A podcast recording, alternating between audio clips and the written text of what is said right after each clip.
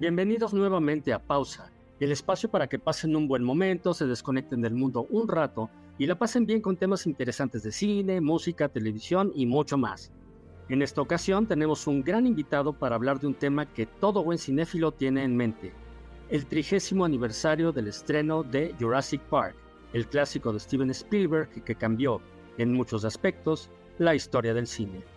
Le doy la más cordial bienvenida a un gran amigo, viejo amigo de, muchas andanzas en este mundo del cine, que es Charlie del Río. Él es eh, periodista, crítico de cine, él es conductor desde hace ya 18 años, Charlie, del podcast de Cinemanet. Eh, también escribe para Cine Premier. Y pues es un gustazo tenerte, Charlie, en este podcast de pausa, en el que vamos a platicar ahorita de Jurassic Park y los 30 años que cumple y que acaba de cumplir hace unos días, pero te quiero dar la bienvenida y preguntarte cómo estás, Charlie. ¿Qué tal, George? Querido Jorge, muchísimas gracias por la invitación, por la presentación. Estoy bien, bien contento, eh, muchas felicidades por este nuevo proyecto. Me encanta que te integres a lo que yo termino llamando el podcast Cinematic Universe y que todos los que estamos en estos temas de la cobertura fílmica a lo largo del tiempo, de una forma o de otra, hayamos, hayamos incursionado en esto del podcast, eh, ya sea como invitados o generando el propio contenido.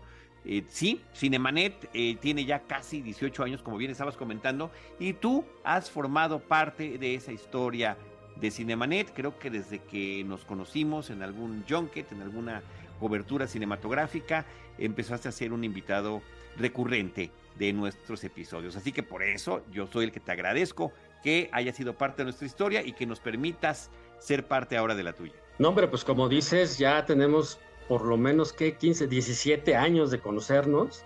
Al menos. Y, sí, y también he tenido el, gustazo, el honor y el placer de estar en, en, Cinemanet, en varios programas de muchas cosas que hemos platicado a lo largo de todos estos años. Y pues para mí es un gustazo tenerte, eh, pues ahora de este lado, ¿no? Como, como invitado. Gracias. Y pues, y pues si te parece, Charlie, pues entremos en materia, ¿no? El 11 de junio, o sea, tiene apenas unos cuantos días, se cumplieron 30 años del estreno de Jurassic Park, esta película de Steven Spielberg, que ahorita iremos desmenuzando un poquito, pero eh, pues marcó toda una época por varias razones por los efectos especiales, por el renovado interés que le dio al mundo en general acerca del tema de los dinosaurios y un larguísimo etcétera. Pero yo te quiero preguntar, Charlie, eh, ¿tú cuál es tu primer recuerdo que tienes de Jurassic Park? Yo creo que el, primer recuerdo que muchos cinéfilos tenemos de la primera vez que vimos Jurassic Park es muy similar al que los personajes están teniendo cuando están recorriendo la isla en el jeep y finalmente se encuentran en vivo aquellas criaturas. Es esa sensación de asombro, es una, un momento en el que creo que también nos conecta a, nuestra, a nuestros gustos infantiles. ¿Quién no jugó con dinosaurios? ¿Quién no fantaseó con dinosaurios? Em, justamente eh, la televisión y el cine se han encargado de generar esta falsa percepción de que eh, humanos, seres humanos y dinosaurios pudieran coexistir cuando hay millones y millones y millones de años de diferencia, si bien eh, ambas especies eh, han habitado la Tierra, pues nunca coincidieron. Entonces, esta situación de tener a través de la ciencia ficción primero del libro de Michael Crichton, donde hay esta justificación que es muy bien planteada, me parece que absolutamente creíble, ¿no? Un mosquito prehistórico, eh, picó a varios, a varias especies de dinosaurios, después quedó capturado en esta cápsula, eh, recuperada y a través de la experimentación genética y de la clonación se logran recrear estas criaturas. Entonces estamos ante la justificación de la ciencia ficción por un lado y la otra es que a través del gran oficio eh, como realizador cinematográfico de Steven Spielberg y del estupendo uso de los efectos especiales y de una gran combinación que estaba sucediendo en ese momento de principios de la década de los 90 del siglo pasado, que era la tecnología digital eh, para poder hacer estas criaturas, pero también recurrir a los animatrónicos de Stan Winston. Entonces, bueno, creo que, ¿cuál es la primera impresión? de asombro, de gozo y de gran emoción.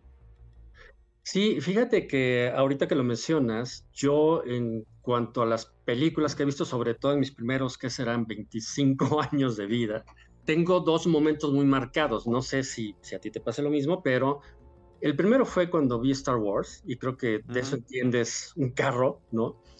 Porque cuando vimos Star Wars yo tenía 10 años y lo que vimos en la pantalla en ese momento pues era algo totalmente nuevo. Yo sé que es lugar común estarlo diciendo, pero nadie nunca jamás había visto una pantalla sin eso. Y después otro momento importante en cuanto a lo que refieres, lo visual, los efectos eh, por, ya digitales y etcétera, para mí fue justamente ver eh, Jurassic Park. Yo recuerdo la primera vez que, la vi, fue en una, eh, pues ya sabes, de estas salas que estaban en ese entonces, de las primeritas salas THX que había aquí en, México. Una ¿El gran Apolo satélite habrá sido? En el Apolo satélite, exactamente. Ahí fue donde, donde vi por primera vez Jurassic Park. Y em, pues vaya la, la, emoción, el sentimiento, el, asombro, como bien lo mencionabas, pues fue muy semejante. ¿Por qué? Por el nivel de efectos visuales, ¿no? Eh, si bien ya años atrás, eh, sobre todo un par de años antes, James Cameron ya había logrado una cosa muy impresionante con Terminator 2. El T-1000. Exactamente. Pues lo que hace Spielberg y e Industrial Light and Magic y, toda la gente eh, involucrada al hacer estos dinosaurios digitales, que no son todos, es más, de hecho creo que son 7, 8 minutos en total de efectos digitales los que hay en Jurassic Park pero son tan brutales y son tan efectivos que pues hasta la fecha, o sea, tú sigues viendo, por lo menos yo sigo viendo eh, pues las películas actuales, no sé, las de Marvel, ¿no? Las de superhéroes, eh, después vinieron las secuelas de, Parque Jurásico y, la nueva eh, Jurassic World, etcétera. Y los efectos de Jurassic Park de hace 30 años, de 1993, perdón, pero siguen tan vigentes como entonces. No sé, no sé si estés de acuerdo conmigo. No, sí estoy de acuerdo. Y, eh, pero hay una combinación de factores allí. Y es la forma en la que los retrata Spielberg, la forma en la que utiliza la cámara, la forma en la que edita, la forma en la que utiliza una vez más eh, la magistral música de John Williams, eh, porque pueden tener muchos realizadores cinematográficos la misma tecnología o inclusive mejorada, pero si de repente la utilizas al estilo de Michael Bay en las primeras películas de Transformers, donde no terminas distinguiendo qué es lo que está pasando y ya en algún momento ya ni siquiera importa eh, en ese engolosinamiento por, por el efecto digital, entonces ya deja de tener sentido.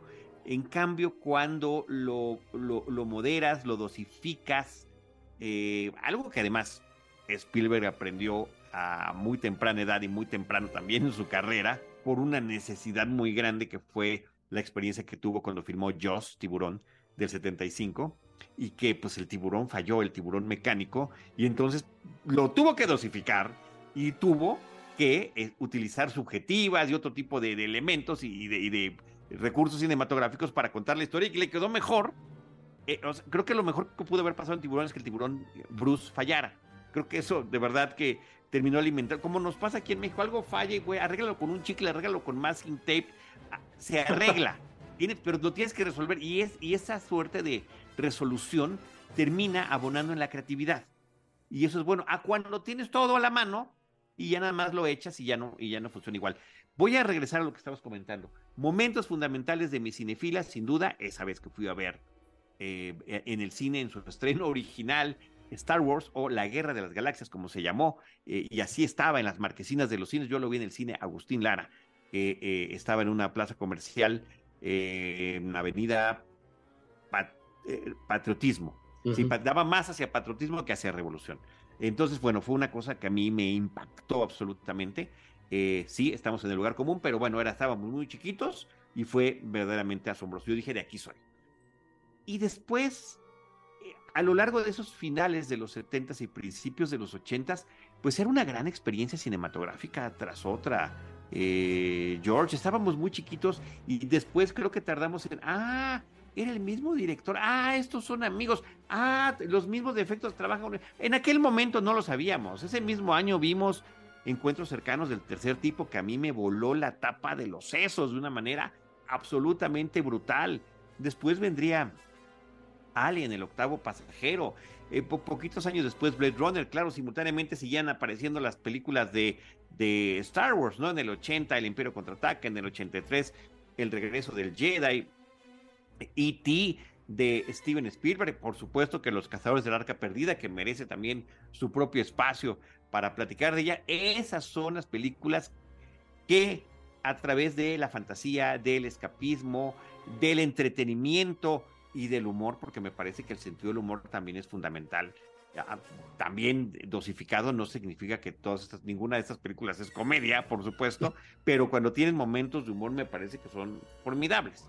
Eh, y no, eh, no se escapa de esto también la película de Jurassic Park. Entonces te, das, te vas dando cuenta de que finalmente sí, en esta industria, que es una industria que se hace con fines comerciales, pero cuando las cosas caen con gente que, que empieza a sumar en factores de creatividad, y ahí George Lucas tiene todo que ver, porque el éxito de Star Wars y la creación de Industrial Light and Magic, que son los que hicieron los efectos especiales de esa película y después fueron desarrollando esa tecnología digital, es fundamental. Entonces, este, pues a mí me parece que, que todo eso termina abonando hacia nosotros, los espectadores, que nos maravillamos desde nuestra butaca. Eh, creo, que por ahí va la cosa y por ahí la, la, importancia y la relevancia de una película como esta. Habrá que decir también que cuando llega esta tecnología digital de Industrial Light and Magic a una película como Parque Jurásico, ya había habido esfuerzos previos en diferentes películas donde lo iban ensayando. En esta película del joven Sherlock Holmes es la primera que empieza a utilizar esta tecnología digital y los vitrales que cobraban viva en la, eh, vida en la imaginación de algunos de los personajes. La película del dragón con la voz de Sean Connery también es un antecedente inmediato de lo que terminaría siendo aprovechado eh, en esta suma de experiencias en Jurassic Park. Sí, y fíjate que mencionabas algo clave, ¿no? Que es la narrativa, ¿no? Como bien dices, pues Spielberg en eso se las gasta solo, ¿no? Yo creo que si hay un, más allá de, si Spielberg es mi director favorito o no, creo que pocos directores eh, tienen eh, el estilo visual, lo tienen esta, pues sí, este concepto visual de las cosas, de las tomas, de ¿no? los ángulos. Y como bien dices, mencionabas a, Bruce, ¿no? El, tiburón mecánico de, Jaws. Pues justo, ¿no? Spielberg decía que, Parque Jurásico, Jurassic Park, era una especie como de Jaws, ¿no? De tiburón en esteroides, ¿no? Porque pues ahora ya, un poco como lo que le pasó a George Lucas con, con las precuelas, ¿no? Que dice, bueno, ya tengo la tecnología, ¿no? Aunque curiosamente, eh, eh, Spielberg eh, planeaba hacer Jurassic Park con los animatronics, ¿no? De, Stan Winston, incluso estuvieron pues probando hacer con stop motion, ¿no? A los, movimientos de los dinosaurios. Pero pues cuando llega la gente de Industrial Light Magic, que, que, aparte estaban desarrollando sin que nadie supiera estos, eh, esta parte digital pues, de los dinosaurios, se la enseñan a Spielberg y dice, wow, nos vamos por aquí. Y lo que hace es combinar la parte digital, que como bien dices, ya había experimentos previos. Eh, yo mencionaba James Cameron porque James Cameron había tenido en, eh, eh, la película de los... Ahorita se me fue el nombre, Charlie. La de... Mm, ¿El abismo? El abismo, exactamente. Ahí empezó Cameron a, jugar con este, estos efectos, ¿no? Con este ser de agua que se encuentra... Con el agua, sí. Abajo y luego lo que mencionábamos de Terminator 2, el punto es, como decías, fue Jurassic Park el conjunto de muchas cosas que se dieron, digamos, en el momento adecuado y en el lugar adecuado, y el resultado fue brutal, tan brutal que en su momento Parque Jurásico se convirtió en la película más taquillera de la historia, ¿no? Que había superado a, E.T., ¿no? Spielberg superándose a sí mismo. Claro. que le duró cuatro años hasta que llegó Titanic. Pero además de eso, Parque Jurásico dejó un gran legado en cuanto a la, pues este interés renovado de la gente. Y estoy hablando no nada más en el cine, porque efectivamente en el cine los dinosaurios pues, siempre han estado, ¿no? De alguna u otra forma. Antes eran pues, muñequitos, era stop motion. Pero lo que hizo Parque Jurásico, y, gracias a la novela de Michael Crichton, de, revitalizar, revivir o resucitar este interés general en el mundo por, por los dinosaurios, creo que ese es uno de sus más grandes, eh, pues vaya, efectos. ¿Tú qué piensas? Efectos y aciertos.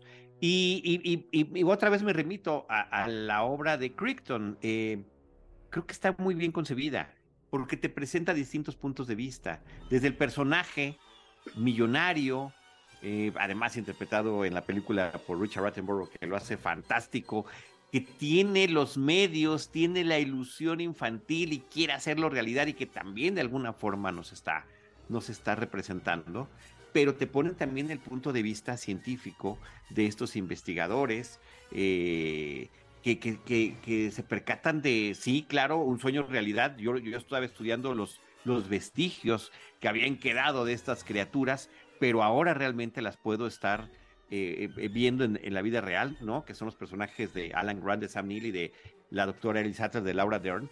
Y la lógica del doctor Ian Malcolm, que también es, un clásico, Jeff Goldblum, que dice, qué padre, pero esto no está bien, o sea, esto no es correcto, esto no debe de suceder, y, que te presenten toda esta multitud de perspectivas en, en, la misma historia, me parece que es muy válido porque habrá que digas, pues sí, cierto, me identifico con esto, claro, por supuesto que me gustaría verlos, pero no me gustaría estar en peligro, ¿qué sucederá? Y los que se quieren aprovechar de esto también, el, el, espionaje industrial que termina eh, tratando de haber en ese momento en la película y los riesgos reales y claro, si en una película de Spielberg poniendo en el centro de la acción a estos personajes infantiles que son con los que también terminamos conectando de una manera muy poderosa, sobre todo, pues eh, mientras más joven el espectador, pues más podrá también tener este vínculo con ellos, ¿no? Y em, claro, está el T-Rex y están el resto de las criaturas, pero creo que los Velociraptors, que terminan convirtiéndose en el tiburón de la película, son los que terminan robando la atención por su eh, forma de atacar, eh, por su inteligencia, eh, y, por el riesgo que terminan significando para ellos. Sí, por lo letales que eran, ¿no? Y de hecho creo que, que además de lo que te mencionaba, de, de, haber propiciado Jurassic Park este nuevo interés por los dinosaurios, eh, como dices, mientras más chico el, el, auditorio, pues creo que era más la, la, que se maravillaba, ¿no? Como nos pasó a nosotros con Star Wars. Pero creo que también puso el punto sobre las, la llaga, ¿no? De, el dedo en la llaga del asunto de la, de la clonación. Si te acuerdas, hacia mediados, finales de los 80, pues estaba toda esta ciencia, ¿no? De la famosa oveja Dolly y de la clonación, y estaba todo en las primeras etapas, ¿no? Pues estaba descubriendo. Y de repente llega un blockbuster de este tamaño y te, y te pone en la pantalla, pues los riesgos que puede tener y como dice Ian Malcolm, ¿no? Dice, pues están jugando a ser Dios, ¿no? Exacto. El, ponerte estos riesgos en pantalla de la clonación, eh, me acuerdo mucho de una de las frases que dice, pues es como si le dieras, eh, jugar con la clonación, lo dice Ian Malcolm, ¿no? Es como si le dieras a un niño la pistola de su papá, ¿no? Y está jugando con ella. O sea, a, ese, a ese grado de riesgo se, se, se llevaba, ¿no? Entonces, más allá de ser una película de entretenimiento y con dinosaurios y con acción y con niños y etcétera, etcétera, una de las grandes películas de Spielberg, pues también tiene un trasfondo bastante eh, interesante y completo en cuanto a otras eh, situaciones que se vivían en aquella época, ¿no? Obviamente hay que poner en su contexto de hace 30 años. Sí, pero inclusive eh, en nuestro contexto contemporáneo el, el mensaje termina siendo el mismo. Ahí está también el legado de la novela de Mary Shelley de Frankenstein. Eh, él siempre, el, el, ser humano que juega a ser Dios, no, las cosas no van a terminar bien. Las cosas no van a terminar bien porque al final de cuentas termina habiendo esta falta de control sobre la creación y están todas estas cuestiones de discusión ética y moral que implica el estar jugando con la vida y con la naturaleza. Obviamente hoy en día a mí me parece que el tema de la clonación termina resultando muy importante, se pueden clonar y ojalá que algún día termine de funcionar eso, órganos para el tema de los trasplantes de los seres humanos, simple y sencillamente.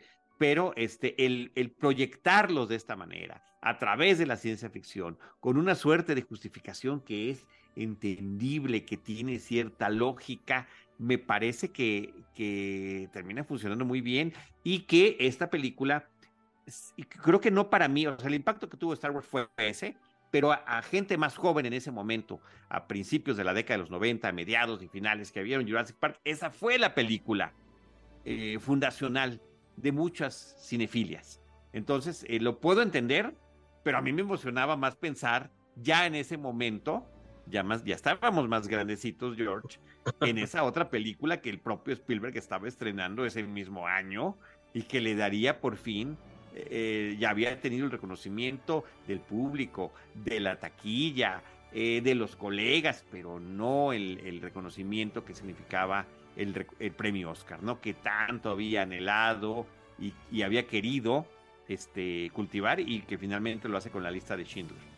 Sí, es que a Spielberg siempre lo criticaron de ser, pues, un, más bien efectista, ¿no? O sea, sí un buen contador de historias, pero no, no era considerado un cineasta serio, ¿no? Si le podemos, esa es la palabra.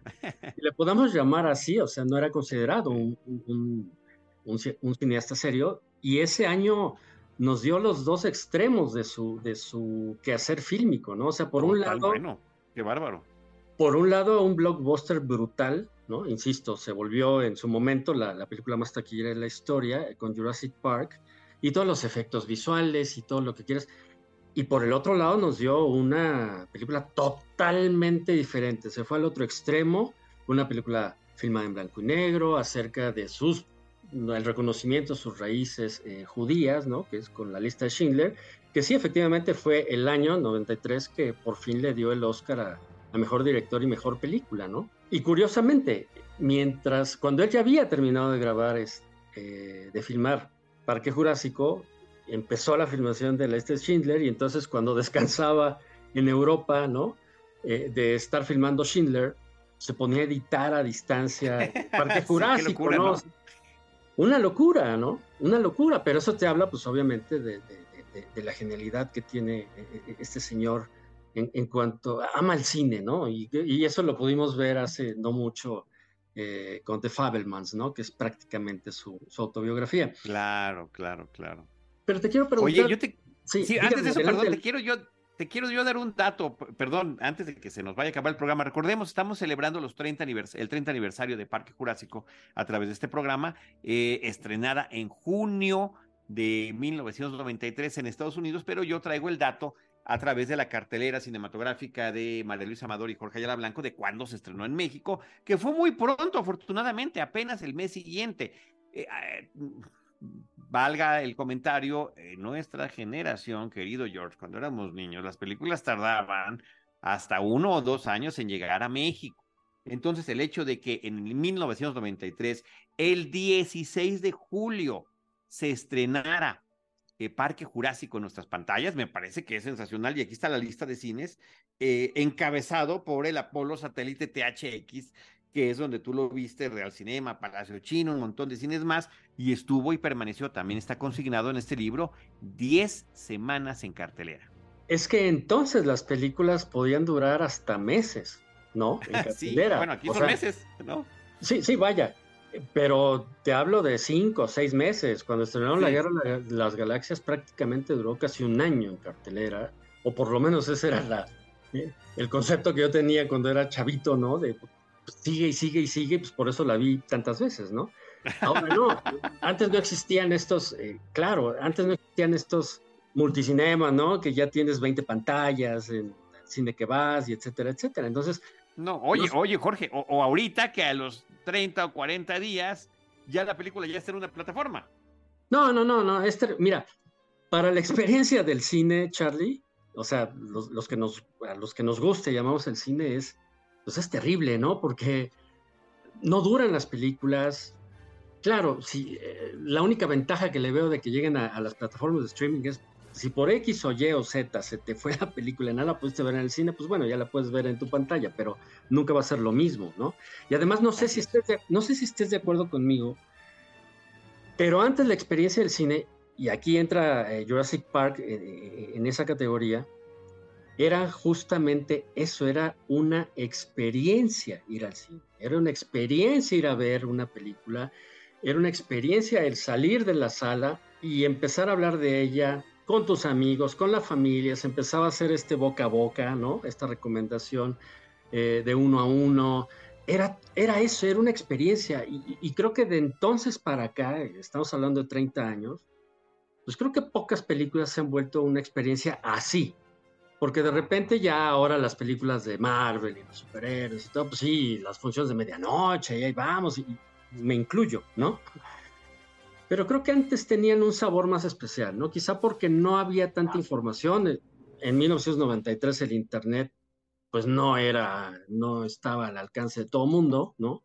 Estaba por ahí nada más en las universidades, etcétera, etcétera. Y entonces el no tener esta información te ayudaba también pues a, ti a crearte en tu imaginación muchas cosas, ¿no? Pensar muchas cosas, pues de repente por ahí salía en la televisión quizá un, documental de cómo se hizo y etcétera, pero era, era, era mínimo. Entonces, creo que entonces las, la imaginación, la experiencia era diferente. La expectativa, absolutamente la expectativa. Esa me parece que ha cambiado muchísimo.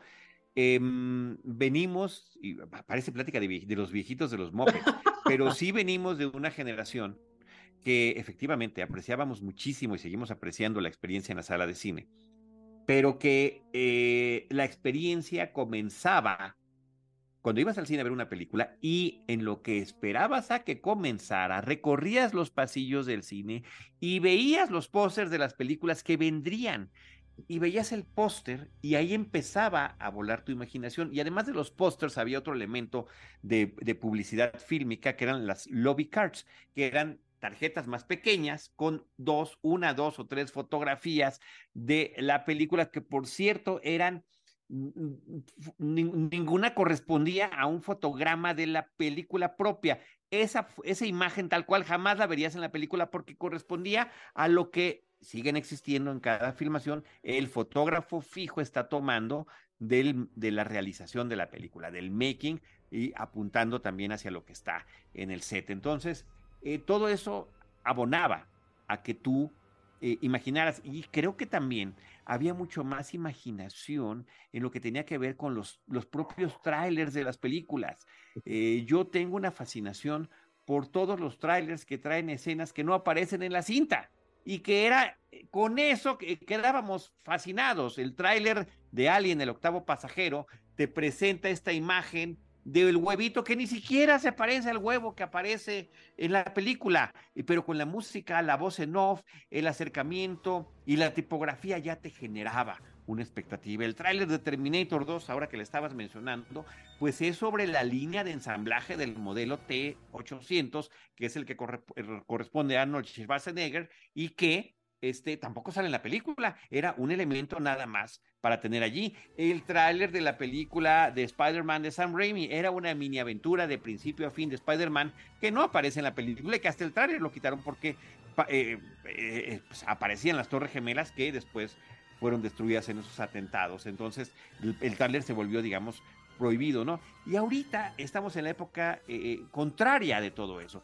En el tráiler te ponen eh, la mejor broma de la película, la mejor secuencia de acción, está llena de spoilers y por si no fueran esos spoilers suficientes, hay mucha gente que empieza a desglosar toma por toma, aquí se ve la sombra de este otro personaje, mira, aquí se ve este guante, esto significa que va a aparecer tal o cual personaje, aquí atrás está tirado esto, entonces, y, ya arman la película a partir de lo que te muestras, de lo que te muestran en el tráiler y de su explicación. Eh, y, me pregunto yo, entonces, ¿qué, ¿qué, nos dejan para la sala del cine? ¿Qué nos dejan para la experiencia? Yo me la paso evitando en mis redes sociales ver los trailers porque no quiero que me arruinen ni la mejor broma, ni la mejor secuencia de acción, ni algún momento fundamental del desenlace de la película. Ya, última palabra que digo. En el tráiler, véanlos ustedes en internet, en el tráiler de la primera película de Avengers de los Vengadores, sale Hulk cachando a Iron Man. O sea, si eso no es un spoiler del tamaño del mundo, no sé qué lo puede hacer.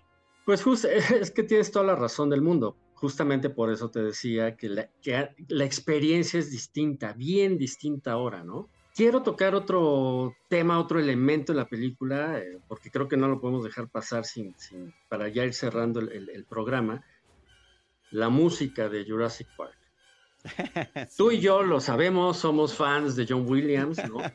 Pero es bien cierto que gran parte del impacto, así como pasó con Star Wars y con Encuentros Cercanos y con Cazadores del Arca Perdida, que ya hablaremos en un siguiente podcast de eso, la música es un elemento clave, ¿no? De John Williams, yo siento que después del de score que hizo para Jurassic Park, que es una de sus grandes, grandes composiciones, uh -huh. yo creo que de ahí brincó hasta 2001. Digo, él ha estado activo toda la vida, hasta la fecha. Pero así memorables, memorables, yo creo que hasta Harry Potter. Creo que son los últimos dos grandes, grandes scores, así memorables, eh, ¿no? Que puedes salir del cine y puedes chiflar, silbar el, el, el, el, tema de la película. El tema musical, sí. Ajá, el tema musical. Y uno de esos es eh, la música de Jurassic Park. Sí, sí, mira, qué buena reflexión estás haciendo. Y eso que tú y yo ya hemos platicado de manera abundante sobre, sobre el gran John Williams, eh, tenemos ahí un episodio doble en Cinemanet donde tú nos vas guiando por su trayectoria desde la televisión, eh, las películas, eh, el, el, el, las Olimpiadas, en fin, todas estas cuestiones en las que participó John Williams musicalmente. Ah, lo recomiendo mucho, yo creo que por ahí podemos poner el, vínculo, eh, te los paso para, si quiero, lo podamos incluir en la descripción de este episodio, pero sí, es fundamental la dupla además, esta dupla fantástica que tuvieron desde mediados de los años 70, un jovencito Steven Spielberg y un joven John Williams. Bueno, John Williams en sus primeros trabajos eh, televisivos, entre otros Tierra de Gigantes y eh, eh, Perdidos en el Espacio, aparecía como Johnny Williams, el túnel del tiempo. Música de Johnny Williams, era el chavito. Pero en el momento en que empiezan a trabajar juntos, y donde en Tiburón se vuelve parte fundamental de la historia, la música, con la cámara, con esta tensión que generaba, y que siguen trabajando en las subsecuentes películas de Steven Spielberg, pues, básicamente hasta la fecha, querido George, Reco y, que es además Spielberg quien recomienda a, a, su amigo George Lucas, oye, ¿quieres música para tu película de, de Star Wars? Fíjate que conozco a este señor que a lo mejor, a lo mejor te podrá ayudar. Entonces, este sí, es, es consecuencia de todas estas, de todas estas participaciones. Encuentros cercanos del tercer tipo también es sensacional, pero reitero lo que estabas tú diciendo. Posiblemente sea de estos últimos temas musicales tan identificables, donde no puedes deslindar las imágenes de lo que estás viendo con la música que te queda en la cabeza al momento de estar pensando en, las, en lo que sucede, en las secuencias, en, en los grandes momentos de Jurassic Park. Pues justamente eh, la idea de hacer este podcast y, y, de invitarte, mi querido Charlie, era pues para no dejar pasar ¿no? esta fecha especial del 30 aniversario de Jurassic Park, que insisto, se, ya diste la fecha del estreno en México, fue a mediados de julio, un mes sí. después de, del estreno en Estados ¿Sí? Unidos. Y pues vaya, para ir cerrando nuestro episodio, porque además tenemos otro pendiente acerca también de Spielberg, pero de otra cosa bien diferente que ya, ya ahorita les, les platicaremos. ¿Cuál crees tú, si es que lo hay, o si hay varios, no lo sé, me gusta escuchar tu opinión, el legado de Jurassic Park a 30 años como película, ¿qué dejó o qué cambió o no cambió hacia el cine que tenemos ahora? Bueno, de, de, entrada, el, las posibilidades de la animación digital. Sin ninguna duda eh, me queda. O sea, era como la gran demostración de lo que se podía hacer con eso y de qué manera sería eh, aprovechada. Ahora, eh, pod podría ser también un legado maldito, porque está los excesos que se, que, que se dieron. Y que no es decir, ah, bueno, después de 30 años, mira lo que están haciendo. No, casi de inmediato empezaron los excesos. O sea, recordemos que George Lucas regresando a Star Wars, porque están íntimamente relacionados todos estos temas, y, Industrial Light and Magic, quien hace los efectos de Jurassic Park, que era propiedad, o es propiedad, es propiedad de George Lucas todavía, eso sí no sé, este, porque vendió Lucasfilm, pero Industrial Light and Magic es otra, es otra empresa. Entonces, em, pues el propio George Lucas es el primero que abusa de eso. Después de que había hecho durante su trilogía original todo en físico, eh, tanto de movimientos de cámara, computarizados, eso sí, pero al final de cuentas moviéndose sobre eh, eh, escenarios, maquetas, naves creadas, físicas. Y de repente, pues en las precuelas todo lo que pudo hacer digital lo hizo con los fondos azules o verdes, no me acuerdo, creo que verdes son los que estaba utilizando en aquel momento.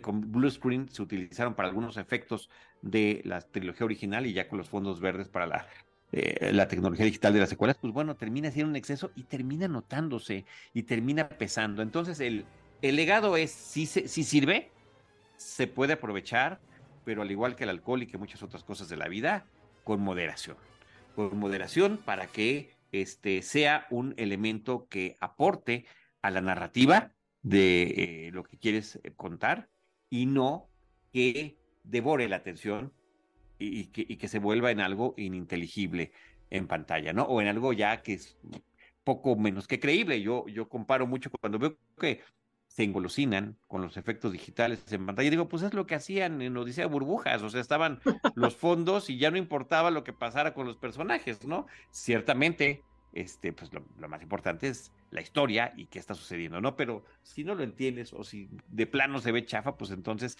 te saca de la película. Es como la moneda impide al tiempo que vuelva. Si, algún, si alguien recuerda esa película sobre viaje en el tiempo con Christopher Reeve, eh, todavía en esos años que estaba haciendo las películas de Superman, donde él viajaba en el tiempo y eh, al pasado para conocer a la mujer que de la cual se había enamorado por una fotografía, pero conservó en su pequeño traje de época eh, que se había puesto para poder viajar al pasado una moneda de su propio tiempo. Y en el momento en que él accidentalmente se encuentra con esa moneda, esa moneda lo trae a su presente y se rompe el encanto y se rompe la magia. Cuando tú estás viendo la película, que, crees que un hombre puede volar o que crees que los dinosaurios pueden una vez más caminar sobre el planeta Tierra, o crees que puedes ver todas estas mm, eh, naves espaciales o lo que tú quieras. Pero el momento en el que algo está mal y te saca de la película, ahí se pierde el encanto. Y creo que la importancia del legado es saber de qué manera se puede utilizar. Y la otra es eh, un gran sustento para la narrativa fílmica. Una, obra como la de Crichton te da, te lo da, y si tú lo utilizas bien, pues bueno, por supuesto que tendrás tendrás eh, un, gran logro y, referir siempre a los clásicos, ¿no? Creo que no podemos pensar en esas grandes secuencias de, tiempo, sí, este, de emoción, si no puedes pensar en cómo utilizó a Hitchcock Spielberg.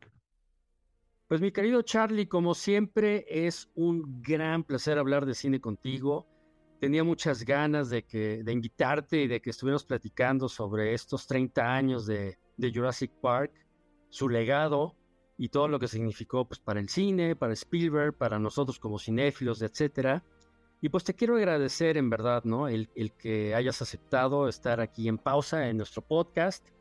Y por favor, eh, pues dime dónde te encontramos, dónde te puede hallar la gente. Y además, hay otra cosa, es, eh, ya no es sorpresa, pero el siguiente episodio del podcast de, de pausa, vamos a seguir platicando, Charlie y yo, pero de otra cosa bien diferente. Ya, ya sabrán de qué es, pero, pero por el momento, pues Charlie, muchísimas gracias y, pues cuéntanos dónde, dónde te encontramos. George, el agradecido soy yo. Nuevamente, gracias por tu generosidad, gracias por tu tiempo, gracias por el espacio, gracias por la charla. Siempre hemos platicado muy sabroso sobre esas cosas que tanto nos gustan y que tanto nos apasionan y que además nos interesa compartir, que por eso nos dedicamos a lo que nos dedicamos. Eso no lo podemos evitar ni ocultar. Eh, a mí me pueden encontrar como Charlie del Río en diferentes redes sociales o Charlie del Río Cine. Estoy incursionando en TikTok, George. O sea, eh, viejitos en TikTok ahí me pueden encontrar. Eh, no, Charlie del Río Cine, ahí me pueden encontrar. Y bueno, algunas de las cosas que hacemos ahí las estoy, las estoy poniendo. El podcast de Cinemanet, Cinemanet Plus en todas las plataformas, que Spotify, Apple Podcast, Google Podcast y la que ustedes quieran. Estamos por cumplir 18 años con ese, con ese proyecto, así que siempre me llena de emoción. Históricamente, te decía, ahí estás tú. en Cine Premier, en el podcast también de Cine Premier y en, en ese espacio que eh, también me ha permitido seguir en contacto con entrevistas y demás.